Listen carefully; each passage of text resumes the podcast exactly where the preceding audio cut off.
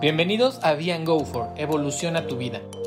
Un podcast dirigido a aquellas personas que están decididas a hacer un cambio en su físico, sus hábitos y su estilo de vida. Aquí hablamos de tres temas fundamentales. Nutrición, ejercicio y desarrollo personal. No solo podrás aplicarlo a tu cambio físico, sino a todo tu estilo de vida de manera práctica y sencilla. ¿Estás listo? Ven con nosotros y evoluciona tu vida.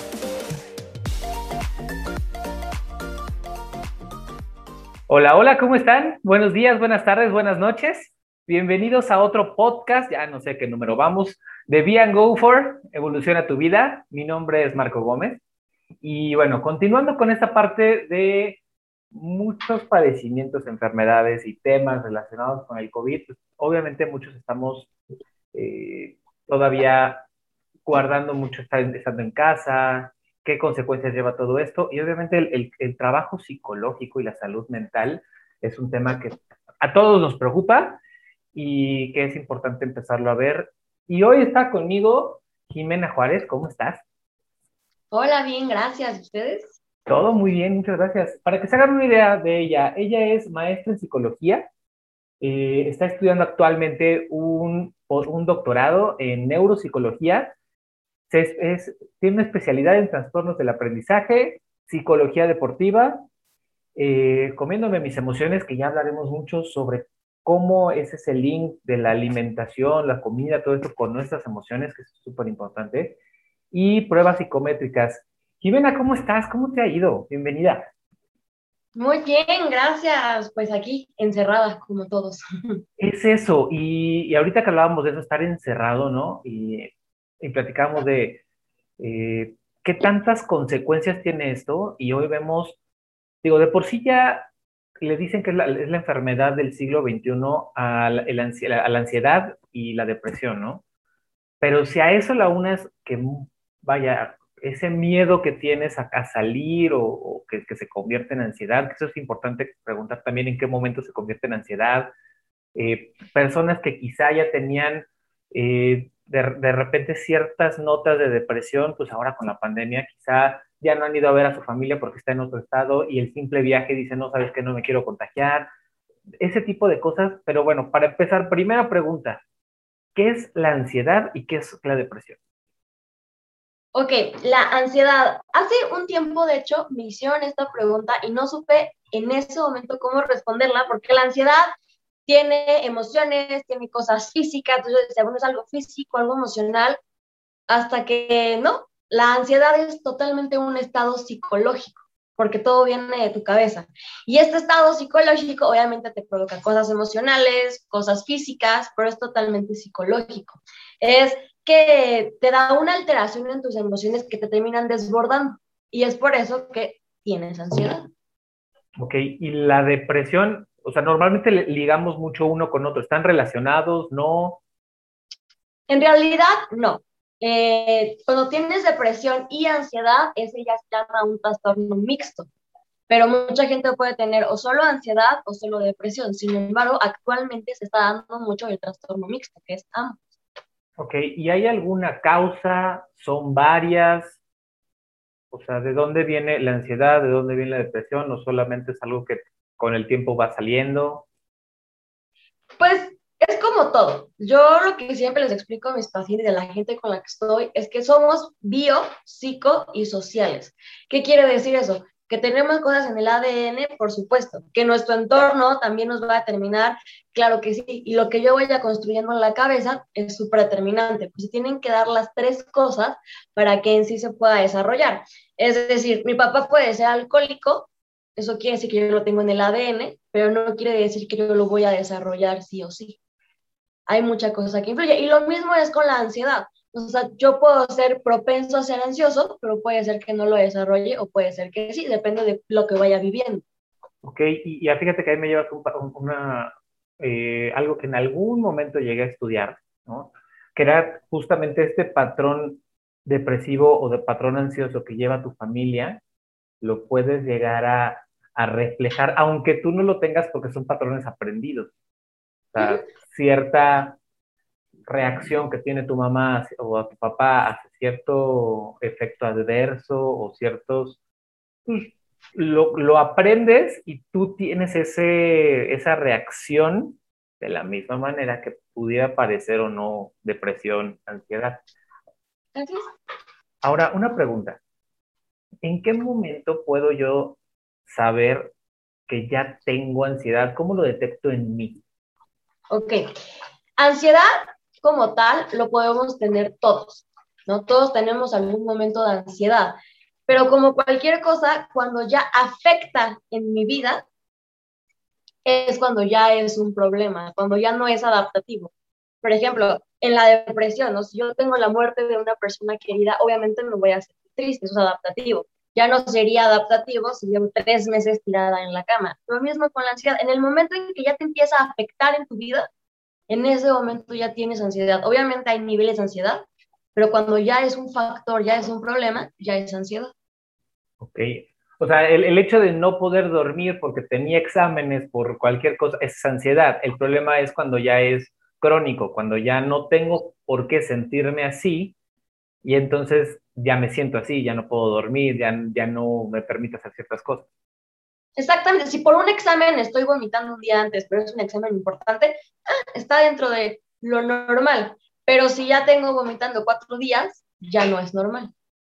Ok.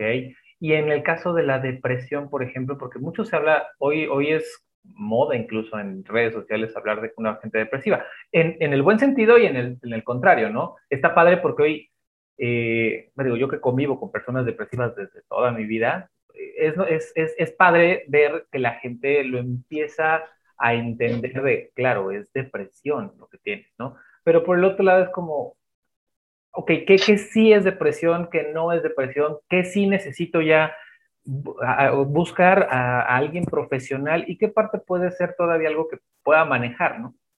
Y cómo. Claro. Es, es que es, es, lo que te decía, si, si yo tengo una razón para estar triste y estoy tres días triste, pues es lo esperado. De hecho, sentir es lo más sano, porque yo tampoco voy a estar evitando estar triste para no deprimirme. Lo más sano es sentir, es vivir mis emociones, pero si ya tengo semanas en la cama, dejo de hacer lo que me gusta, no empiezo a dormir, empiezo a comer mucho, a comer poco, ya me empieza a afectar en mi día a día, porque ya llevo semanas ahí, ya se puede categorizar como una depresión. Por supuesto que hay, hay tipos de depresiones, ¿no? Mayor, eh, también está, no sé, la postparto, la psicosis, hay muchos tipos de depresión, pero cuando ya te empieza a afectar, cuando ya dejaste de hacer cosas por eso, cuando ya eh, tu salud está viéndose afectada, entonces ya es depresión. Pero vivir la tristeza, pues es también parte de la vida. Y es importante aprender a identificarlo con la gente, porque nos podemos volver intolerantes. Claro, y ahí decías algo muy parte, es, es necesario vivirlo, ¿no? Y en algún momento un gran maestro me, me, lo decía, a ver, ¿quieres sentirte triste? Se vale sentirte triste. Ponte una fecha, ponte un día, ponte cierto tiempo para vivirlo, pero neta, vívelo. O sea, te puedo asegurar que si tú dices, voy a encerrar toda la noche y me voy a desconectar y voy a llorar a, a, la pareja porque acabo de terminar, porque este, mi mamá se fue, por, por cualquier tipo de cosa, tómate tu tiempo. Y esa, el problema no es sentirlo, sino después de cierto tiempo de sentirlo, volverte a hundir y volverte a hundir y volver. Es un círculo vicioso. Exacto. Ahora, una pregunta. ¿En qué momento yo ya puedo decir, ¿Sabes que esto o, o, cómo lo notan cuando ya es un tema de que ya mi cuerpo, o sea, mi, mi, mismo sistema no está generando ciertas hormonas o algo en particular, que eso es lo que me llega a producir esa depresión? Porque ahorita que decías algo, o sea, hay una parte que es, que es este, genética, la parte que es social, pero hay otra parte que también está dentro de mi, de mi misma química. Claro. ¿En, ¿En, qué momento o cómo lo pueden llegar a, a un psicólogo, un psiquiatra, cómo lo puede llegar a, ver? ¿Necesitas algún estudio o algo? Un psiquiatra cuando ya es una depresión clínica, porque obviamente hay depresiones que podemos tratar los psicólogos y hay depresiones que ya necesitan fármaco. Es un gran punto. Ya con estas fármacos necesitas ambos, psiquiatra y psicólogo. Un psiquiatra pues eh, te puede hacer tomografías y demás y puede medir sobre todo tus niveles de serotonina. Serotonina es el químico o el, neurotransmisor de la felicidad. Cuando este se produce en menor cantidad, mucha gente lleva a la depresión. Bueno, más bien es depresión. Ahora, puede haber personas que nacen sin producir serotonina o bajos niveles, porque son depresivas biológicamente, o hay personas que de verdad ya por tanto tiempo están tristes su cerebro simplemente dejó de producir la serotonina y ya tienen una depresión clínica. O un golpe en la cabeza también te puede llevar a una depresión porque dejas de producir serotonina, entre otras cosas. Pero cuando un psicólogo se da cuenta, cuando ya dejaste de hacer tu vida normal, cuando ya dejé de ir a trabajar o no disfruto de ir a trabajar, ni siquiera disfruto las relaciones sexuales, dejé de salir con mis amigos, duermo mucho o no duermo nada, como mucho o no como nada, empiezo a sentirme inútil, mi autoestima baja, no sirvo para nada, entre otras cosas, ese tipo de, de sentimientos ya una semana ya se puede categorizar como una depresión. Ok, y en, en, el tema de ansiedad, ¿funciona igual? ¿Funciona parecido? O, ¿O, en qué momento puede llegar a presentarse un tema ya clínico? O sea, ya, ya una ansiedad que sea, que de, debas de ser medicada o no. Ok, eh, es igual. Con la ansiedad, cuando ya es, es, es mucha, ya produces muchos neurotransmisores, eh, noradrenalina, adrenalina, entre otras cosas que, que, que, te hacen ponerte en ese, en, ese momento de alerta, ¿no? Que es un poco la, la, ansiedad. Solamente que la ansiedad no es que te la vivas ansioso, o sea, tienes varios momentos en el día donde te vives ansioso, donde tus pensamientos ya son futuristas totalmente, pero aparte son negativos. Y eso es parte de la ansiedad, ¿no? Cuando empiezas tu vida, por ejemplo, en esta pandemia, ¿y qué tal que nunca vuelva a salir? ¿Y qué tal que no vuelva a tener trabajo? ¿Y nunca voy a ver a mis amigos? ¿Y entonces voy a morir solo? Entonces empiezas a pensar, a pensar en el futuro. Y todo lo que no puedes controlar te da ansiedad, pero no es como que todo el tiempo estés ansioso, sino es como por lapso. Y ya llega un momento en que sí necesitas medicina cuando te dan ataques, por ejemplo. Ataques de pánico ya muy fuertes necesitan medicina, cosas así. Pero eso eh, sí tiene que ser una ansiedad muy, muy, muy fuerte para que por ansiedad tengas que tener fármacos. Es sí. más fácil estar medicado con depresión que con ansiedad. Ok, y, y si a fuerza tengo que ir con, con, el experto. Ahora, no conozco a alguien, no sé qué onda, yo ya, por lo que me acabas de decir, yo ya entendí, la, la gente que nos está escuchando ya entendió que quizá pueda tener alguna de estos dos padecimientos. ¿Qué es lo que tiene que hacer? O sea, paso uno, a quién tiene que acudir, qué tiene que hacer. Pues esencialmente, obviamente, es a un psicólogo, a un especialista que te pueda orientar y sobre todo también que te pueda diagnosticar, porque quizás y son ideas mías. O dos, también la meditación ayuda muchísimo. Meditación ayuda muchísimo. Eh, ejercicios de respiración para relajarte o, o, relajar también muscularmente. Y actualmente hay algo que aparte a mí me encanta, que se llama mindfulness que es traer el pensamiento cognitivo siempre al presente, siempre al presente, siempre al presente. La depresión es exceso de pasado y la ansiedad es exceso de futuro. El mindfulness es, a ver, vente al presente, porque en el presente lo que sí puedes controlar, que sí puedes vivir, entonces es algo que sí puedes manejar. No puedes manejar ni el presente ni el pasado. Vente al, al, al presente. Y no un presente positivo, porque seamos realistas. O sea, no le vamos a quitar a la persona un mundo rosa, sino un presente realista. No, a ver, ¿qué es lo que estás haciendo para que tu pensamiento catastrófico no esté pasando? ¿Qué estás viviendo ahorita? ¿Qué estás haciendo ahorita? Siempre traerte al presente te va a ayudar mucho en cualquiera de las dos enfermedades o trastornos más bien. Okay. Y, y, tocaste hoy varios puntos. Me voy a ir por, por uno donde la gente normalmente canaliza eh, ambas emociones, ambos trastornos, ya sea depresión o ansiedad, a los alimentos, ¿no? Y, tenemos muchos de los entrenos que tenemos actualmente con nosotros que su ansiedad los lleva a el no descanso, ¿no? Que muchas veces no lo ven así porque ellos ya lo sienten como más normal y ahorita tenemos estos benditos aparatos que los pones en tu buró y estás a punto de dormir y te acuerdas de ABC y dices, ah, bueno, lo voy a checar. ¿Cómo, ¿qué, ¿qué, puedo yo hacer para, si yo ya, yo ya entendí que tengo ese, ese tema de ansiedad en la noche, eh, parte de una buena alimentación y una buena salud es dormir de 6 a 8 horas. Y hay gente que duerme menos o que rompe sus, sus ciclos de sueño justamente por esos benditos aparatos. ¿Qué podemos hacer? ¿Qué les recomiendas hacer a las personas? Bueno, yo siempre les he dicho a mis pacientes, por ejemplo, que el conocimiento es la mejor arma para cualquier batalla. La ignorancia es la que nos lleva a hacer cosas que no debemos. De hecho, hay una frase que me encanta que es, eh, no soy responsable de estar herido, pero sí, o, no es mi culpa estar herido, pero sí es mi responsabilidad sanarme, porque ya lo sé. Entonces, yo cuando ya sé que tengo ansiedad, la ansiedad, vaya, si bien se cura, a mí me gusta decir más que, que se controla, es a largo plazo. Y eso es como tú lo dices, bajo una buena alimentación, bajo buenos hábitos de, de dormir y también hacer ejercicio ayuda muchísimo por todo lo que uno segrega. Entonces, ¿qué les diría yo? Hay que hacernos rutinas. A a partir de cierta hora yo ya no debo de trabajar. A partir de cierto tiempo ya debe de hacer cosas para mí. Debo de por mí eh, no sé, apagar mi celular o cualquier cosa, o a lo mejor ponerlo en modo avión, o lo que ustedes quieran para poder conciliar el sueño. Porque sí es cierto que el teléfono es un constante recordatorio de estrés.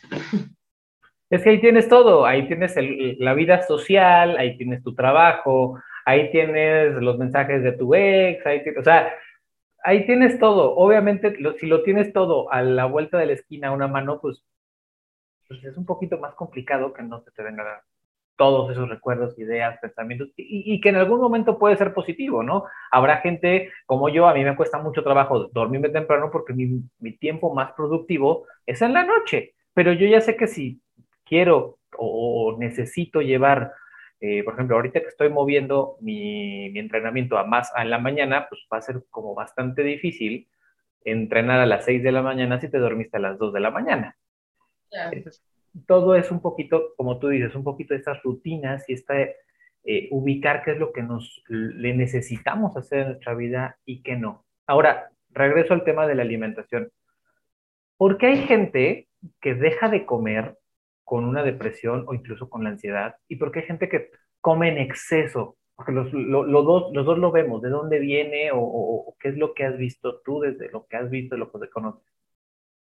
Ok, bueno, pues todas las personas somos diferentes, o sea, no hay una que te diga es igual, por lo tanto, cada ansiedad y cada depresión es diferente. Entonces, ¿por qué unos comen y por qué otros no? Pues es diferente, por ejemplo, eh, hay personas que siempre han tenido problemas con la comida, ¿no? problemas con el peso. Obviamente, cuando peor están, es cuando más van a comer, porque tienen un vacío que están llenando con comida, cuando en realidad el vacío es otra cosa. Entonces comen demasiado porque nunca se insatisfechos porque realmente su vacío no es de comida. Entonces podría ser un ejemplo. Entonces hay, personas que tienen esa aplicación con la comida, entonces van y comen porque están mal, ese es su refugio. O también hay personas que la verdad es que la comida pues no es un tema, entonces se les olvida, tienen el estómago cerrado, eh, no tienen apetito, entre otras cosas. Entonces cada persona es diferente, por supuesto que hay personas que comen muchísimo y otras personas que literalmente se les olvida comer porque simplemente no tienen fuerzas. Entonces, no hay como algo en específico, pero obviamente depende mucho de tu personalidad. Yo estoy segura que si me deprimo, como muchísimo. Entonces, depende muchísimo de la persona y de la personalidad, porque todos somos diferentes. Ya, lo entiendo. Ahora, para cerrar un poquito ese tema de la alimentación, ¿cómo le, ¿qué consejo puede llevar una persona lo vemos todos los, todos los veces. Empiezan un plan de alimentación y lo primero que los ataca es la ansiedad, porque aunque no querían papitas, aunque nunca comen papitas, mágicamente se les aparecen y eh, se les antojan un montón de papitas durante su plan de alimentación. Y digo papitas, pero puede ser helado, puede ser tacos o puede ser lo que sea, ¿no? Y es realmente su ansiedad hablando. ¿Qué pueden hacer ellos para empezar a sobrellevar esto, que normalmente dura el primer mes, ¿no? Que es el mes más difícil.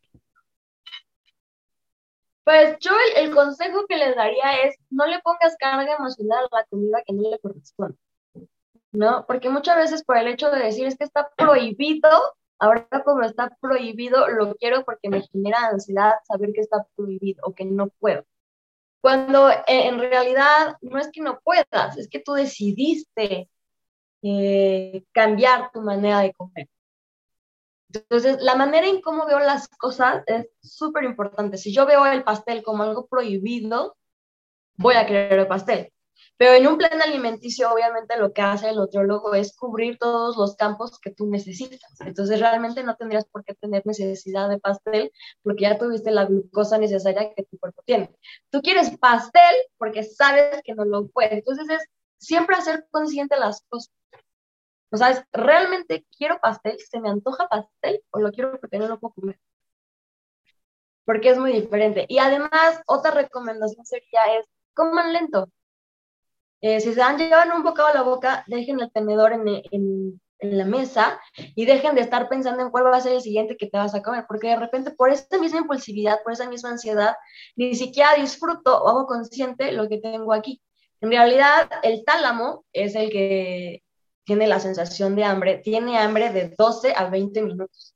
Entonces, si yo como en un tiempo mayor de 12 a 20 minutos, mi hambre va a bajar mucho y voy a sentirme satisfecha. Si yo me meto todo lo que me puedo meter en 12 minutos, me voy a poder meter un pastel entero. Entonces, siempre es hacer consciente. Mi, mi recomendación, tanto en la ansiedad como en la depresión, con la comida, es hacernos conscientes de lo que estoy haciendo, porque lo que tengo consciente lo puedo hacer responsable. Lo que hago por impulsividad ya no, lo, ya no está dentro de mí. Entonces, tómense su tiempo, disfruten cada bocado, hagan consciente, a ver, ¿tengo hambre o es porque no lo puedo comer o es porque me quiero dar un premio o me quiero dar un descanso? ¿Quién nos dijo que el chocolate es un premio? ¿No? Entonces, es hacernos conscientes de las cosas. Esa sería mi recomendación ante todo, la conciencia. E-, esa parte me gustó, la conciencia versus impulsibilidad. Está, está increíble. Ahora, ¿qué consejo le darías a una persona ya digo, ya hablamos de, de, mí, ¿no? De lo que me pasa a mí, pero ahora vámonos a externo. ¿Cómo pueden ver que una persona tiene rasgos depresivos o sufre ansiedad y de qué forma la puede ayudar? O sea, ¿cuáles son los focos rojos? Pues sobre todo es la empatía, ¿no? Y la tolerancia, porque tal vez para mí lo que él está viviendo no sea algo, sea como algo X de, ¿por qué está sufriendo por eso?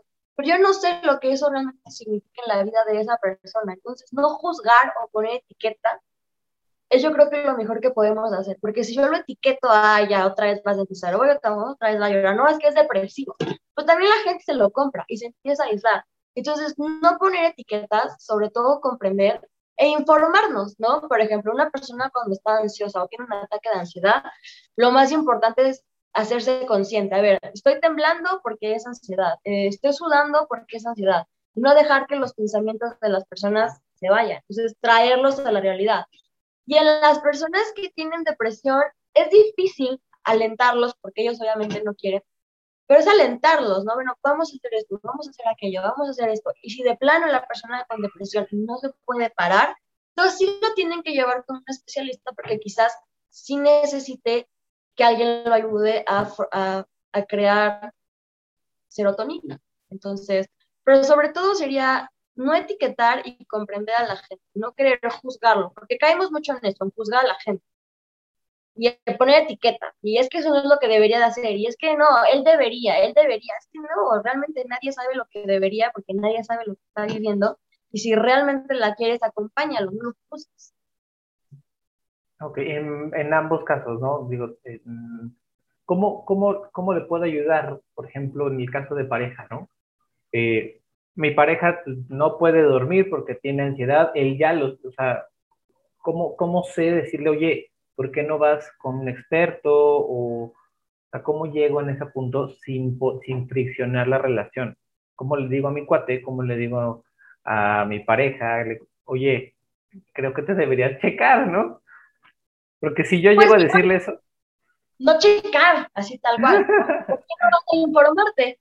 ¿Por qué no vas, eh, preguntas, le dices cómo te sientes y que ya esta persona te, te diga, no, pues sí tienes, no, pues no tienes, y ya tú tomas tus decisiones bajo información, no bajo miedo. Porque muchas veces no lo hacemos por miedo, ¿no? El que tú te estés informando no quiere decir que estás decidiendo, nada más estás informando. Pues infórmate, vamos a ver, vamos a investigar y si te gusta va y si no también. Y si no lo tienes, excelente. De todos modos, ya nos encontramos a lo que probablemente más adelante nos pueda servir. Y en cuanto a ayudarlo, pues por ejemplo, si yo sé que mi, pareja tiene ansiedad, pues vamos a hacer pareja y hay que comer los dos chocolate en la noche. O si los dos fumamos, vamos a bajarle el cigarro los dos, o al alcohol, porque eso obviamente también necesita tener ansiedad. Entonces lo pueden iniciar como un proyecto los dos de llevar una vida más sana. Aunque no tengas ansiedad, necesitas una vida más sana. Y si lo puedes hacer en pareja le vas a dar un beneficio extra a tu pareja, pues qué padre, vamos a hacerlo juntos. Por eso estamos juntos. Claro, perfecto. Oye, y ya para empezar a cerrar este, tema, eh, ¿de qué forma, eh, deja, deja reestructurar bien la pregunta, eh, ¿de qué forma puedo, puedo yo mejorar mi estilo de vida usando la ansiedad a, a mi favor? O sea, ¿qué puedo hacer? ¿Cómo, cómo lo puedo manejar? Eso es una excelente pregunta y me lleva a una de mis frases favoritas también, y es, haz de tu herida un don. Entonces, yo ya sé que estoy ansioso y tengo que hacer esto para mejorar, porque la verdad, y perdón por la palabra, pero sentir ansiedad está de la chingada, te sientes muy mal. Entonces, yo ya sé que es, ese estado me lleva a sentirme muy mal y tengo que llevar una mejor vida. Ah, ¿Qué mejor que la tranquilidad? Yo sé que si empiezo a tomar, empiezo a fumar, no empiezo a dormir, empiezo a comer mal, me va a dar ansiedad. Y es muy feo sentirme así. Si yo quiero evitar ese sentimiento de terror, porque es horrible, es una lucha diaria. Y por eso tengo que llevar una vida padrísima y a lo mejor voy a bajar de peso, me voy a sentir mucho mejor. Y, oye, qué padre, ¿no? Que me voy a quitar ese malestar y voy a tener una vida mejor. Y a lo mejor la ansiedad, que es mi herida, se vuelve un don porque me ayudó a no tener quién sabe cuántas más enfermedades físicas.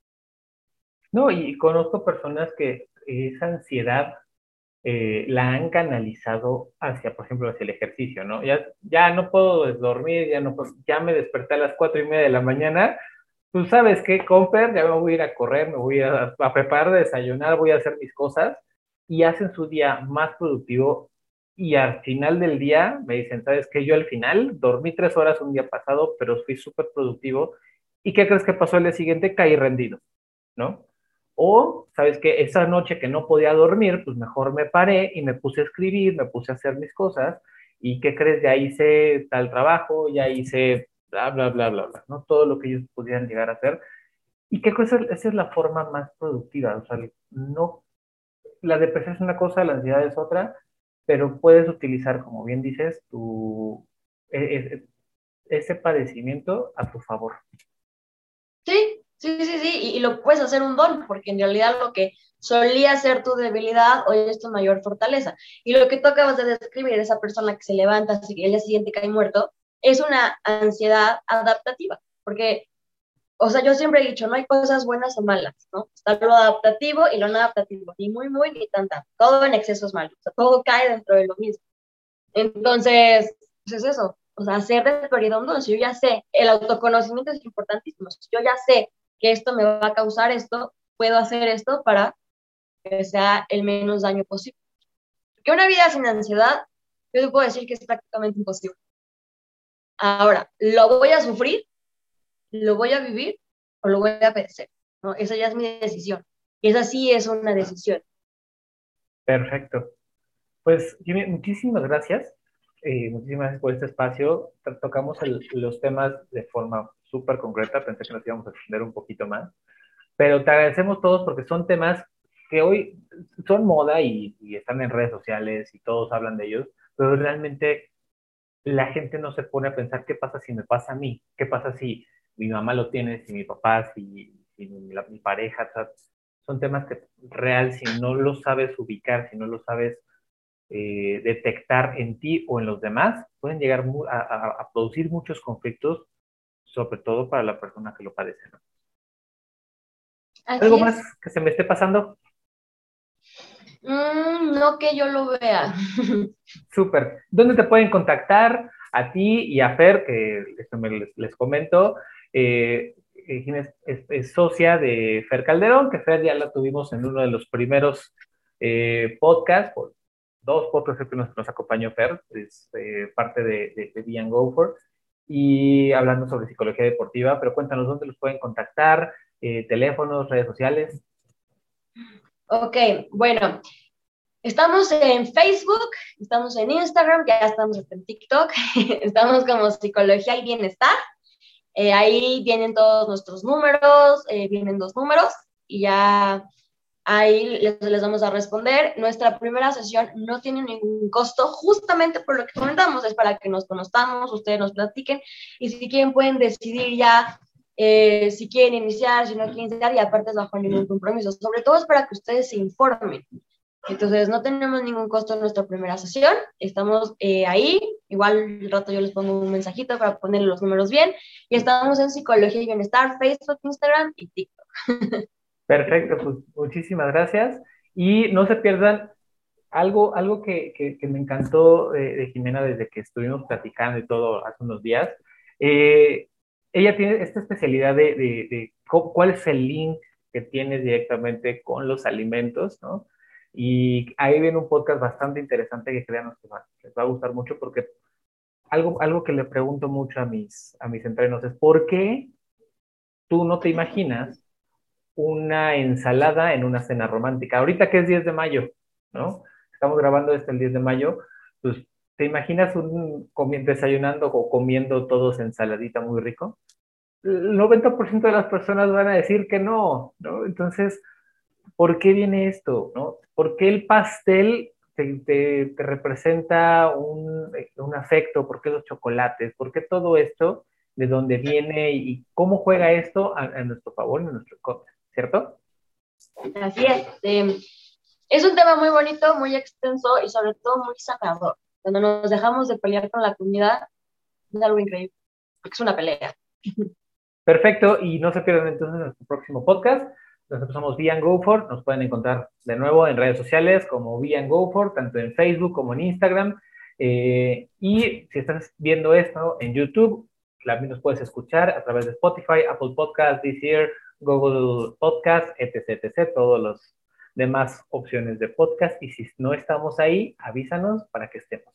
¿Listo? Dime, muchas gracias. Gracias a ti. Cuídense mucho, nos estamos hablando. Bye bye.